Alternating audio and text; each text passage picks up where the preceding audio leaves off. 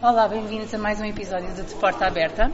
Hoje temos uma convidada especial, que é a Marisa. Olá, Marisa. Olá. Bem-vinda e obrigada por teres aceito o convite para vir conversar connosco. Obrigada eu pelo convite. Estamos nervosas, mas vai passar. uh, e então, um, antes de começarmos a falar sobre assim o tema, rapidamente eu acho que era importante apresentar, porque eu disse Marisa, mas quem é a Marisa? Marisa Lousada é professora na, no Instituto Politécnico. Na, na Escola na Escola de Saúde da Universidade ah. de Aveiro, sou terapeuta da fala, um, estou, estou uh, a dar aulas, estou na Universidade de Aveiro já há mais de 15 anos.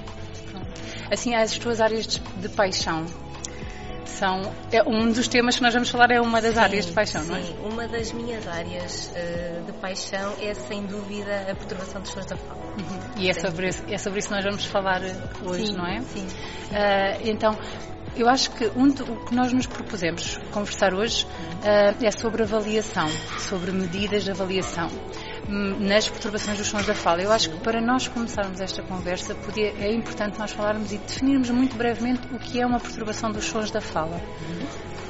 Então, uma perturbação dos sons da fala, ou quando a criança tem uma perturbação dos sons da fala, tem uma dificuldade ao nível da, da produção do som, que pode uh, estar mais relacionada uh, com a parte articulatória, uh, com a parte motora, ou com a parte fonológica, planeamento fonológico, as regras fonológicas. Hoje vamos falar sobre as perturbações dos sons da fala de base fonológica que, segundo os estudos mais recentes, são as mais prevalentes dentro das perturbações dos sons da fala. Pronto. É, dentro das perturbações de, fonológicas é o tema que nós nos vamos centrar. Portanto, só para, para lembrar que nós se estivéssemos a falar de uma perturbação articulatória, as preocupações na avaliação seriam outras que não aquelas que nós vamos falar hoje.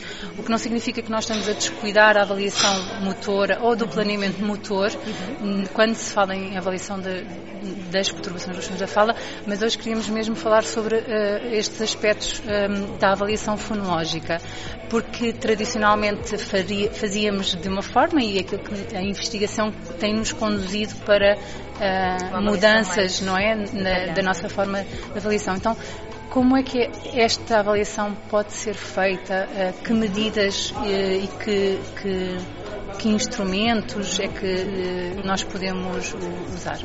Sim, de facto nós uh, atualmente já temos uh, alguns instrumentos um, ehm, de avaliação para o português europeu que nos permitem fazer, uh, por um lado, uma avaliação através da análise por processos fonológicos, por exemplo. Uhum. que é uma medida mais habitual, não é? Mais Nos, habitual. Ou que se usa já há, há mais Sim. anos, não é? Sim. Identificar os processos fonológicos. Podemos pensar num exemplo?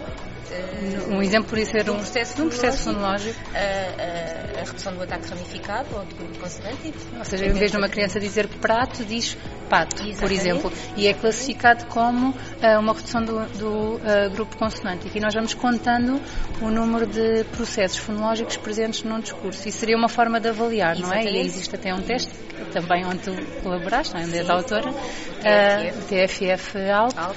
que permite um, recolher e analisar este, desta forma, com base, Exatamente. não é só o que o instrumento faz, mas é uma das medidas. É, é? é uma da, das, das, análises que nós uh, podemos fazer com esse instrumento, uhum. é de facto, uh, no final, termos a percentagem de ocorrência de vários uh, processos fonológicos. Uhum. Um, temos também instrumentos que fazem uma avaliação mais tendo em conta a análise fonológica não linear, por exemplo, uhum. um, e, e contabilizam percentagens de, de acerto, uh, do ataque ramificado, da coda, etc. Mas quer utilizemos um instrumento ou outro, nós eh, devemos, de facto, recolher uh, uma série de medidas no momento da avaliação pré e, posteriormente, no momento de reavaliação, para podermos medir a eficácia do trabalho do terapeuta da fala.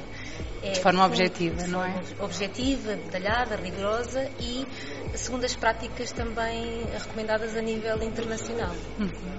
Portanto, nós eh, podemos, eh, temos também já hoje ferramentas de análise fonológica automáticas, uhum. porque de facto, se nós recolhermos uma série de medidas para uma determinada criança no momento de avaliação, eh, a análise fonológica requer algum tempo e o terapeuta da fala trabalha com vários casos na sua, semanalmente, não é? E, portanto, essa análise acaba por ser um pouco morosa, mas já temos ferramentas de análise automáticas que permitem realmente uh, que o terapeuta possa requer estas medidas num curto espaço de tempo. De uma forma um pouquinho mais automática, que, que custe, em termos de tempo, um pouquinho menos. Mas elas, estas medidas são, vamos pensar em alguns exemplos Sim. de medidas, não é? Sim. Por exemplo, a, a percentagem de consoantes corretas uhum. é uma medida, juntamente com outras, muito utilizada a nível internacional para medir a eficácia da, intervenção numa perturbação dos sons da fala. Costumamos chamar o PCC, não é? PCC, o PCC é quando, de, dentro de todas as consoantes produzidas, quantas foram produzidas de forma correta, correta não é? Exatamente. E isso dá-nos um, uma porcentagem. A criança A pode ter 30% de de acerto. Sim, que também está depois relacionada com a gravidade da Isso. própria perturbação. Por exemplo, uma PCC de 30, uhum. PCC que é geral, já vamos claro. falar um bocadinho sobre isso também, mas que nos uh, uh, indica uh, de uma forma genérica que a criança terá uma perturbação severa. De acordo com uma proposta uma de classificação, proposta, ela é sim, abaixo dos 50% sim. de PCC seria considerada uma perturbação severa. Portanto, esta medida, o cálculo desta medida, uhum. não só nos pode, que era o que nós também queríamos, um, eh, pretendemos sim. falar, não, nos, não, nos, eh, não só nos pode dar dados importantes para medir a eficácia da intervenção uhum. futuramente, uhum. como também pode ser útil para dizer e, uh, objetivamente um, de que gravidade, classificar quanto à severidade ou à gravidade eh, esta uma perturbação. Portanto, no entanto, é uma medida uh, muito global. Uhum. Não nos diz, em termos de planeamento da intervenção, não nos dá muita informação. Uhum. Portanto, não, não é suficiente Sim. termos. Claro, uh, a criança A pode ter 33 e a criança B também tem 33 e tem perfis completamente, completamente distintos. distintos. Ainda assim, é muito um, produtiva do ponto de vista, quer dizer, passou de 33%, um grau grave, para uma coisa como 98, temos aqui rapidamente uh, a, nossa, uh, a nossa uh, eficácia de intervenção medida, não é? Exatamente. Mas como tu estavas a dizer, não é, não é, não nos diz não tudo pode sobre... ser a única medida a uhum. recolher naturalmente, teremos que depois complementar com medidas de análise do tipo de erro, se quiseres padrão de erro uhum. que a criança que a criança a que a criança recorre e portanto podemos conjugar por exemplo a PCC com percentagem de ocorrência dos processos. Uhum. Uh, o inventário, o próprio inventário fonético também é uh, importante de recolher uh, no momento de avaliação inicial e no momento de reavaliação.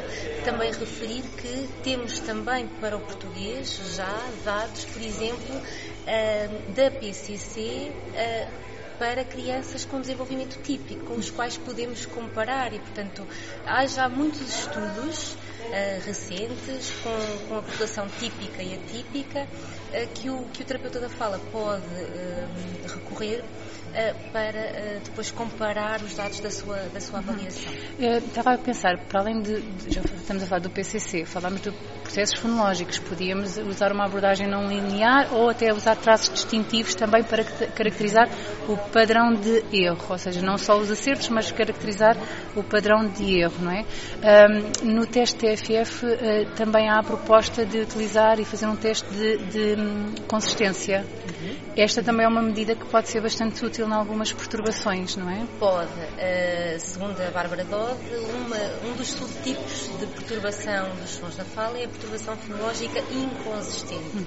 em que uh, não há só a utilização de processos fonológicos típicos e atípicos, para além disso também a criança para os mesmos itens lexicais é uhum. é extremamente inconsistente. Portanto, por exemplo, para a palavra gato, pode agora dizer ato daí a 5 minutos dizer tato e, e depois uh, de outra forma. É bastante inconsistente na produção dos mesmos itens. Eu acho que pode ser, ocorre-me agora explicar um pouquinho melhor isto de, do que é ser consistente e inconsistente, que tu estavas a dar agora exemplos neste sentido, então, porque acho que às vezes há um bocadinho uma confusão, Sim, não é? Sem dúvida. Sobre a sem sistemática, dúvida.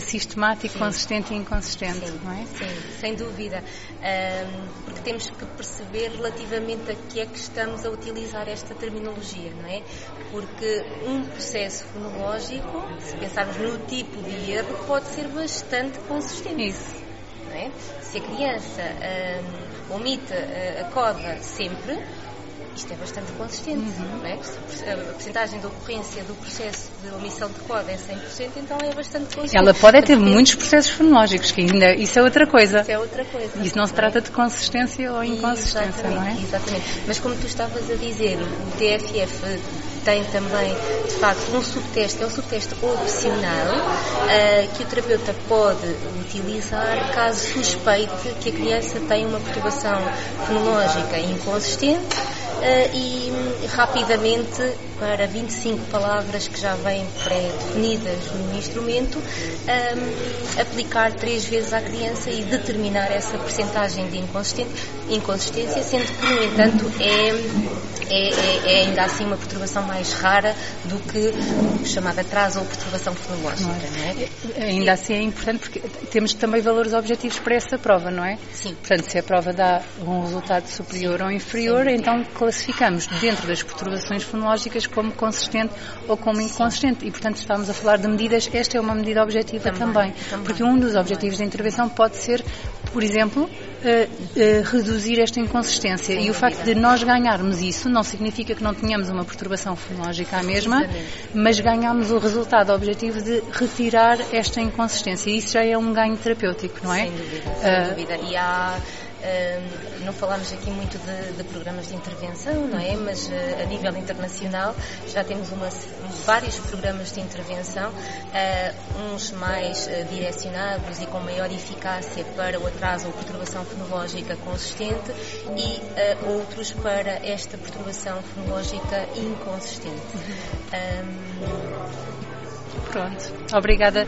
Eu acho que, Eu é que, que, ficamos por aqui neste, neste episódio. Falamos um bocadinho sobre as medidas, acho que continuar, continuaríamos a explorar. Há mais medidas e podíamos explorar cada uma delas, mas eu acho que a ideia-chave era mesmo um, uh, falar sobre a importância de usar estas medidas na avaliação e para medir a, a, também a eficácia da intervenção depois de, de alguns meses e para, o, para apurar não só o diagnóstico, como também uh, para utilizar, para classificar ou subtipos ou para um, também classificar quanto ao grau de gravidade. Portanto, estas medidas vão nos dar informações um, extremamente importantes neste, nesta primeira fase de, de avaliação e de reavaliação também. Obrigada, Marisa. Obrigada.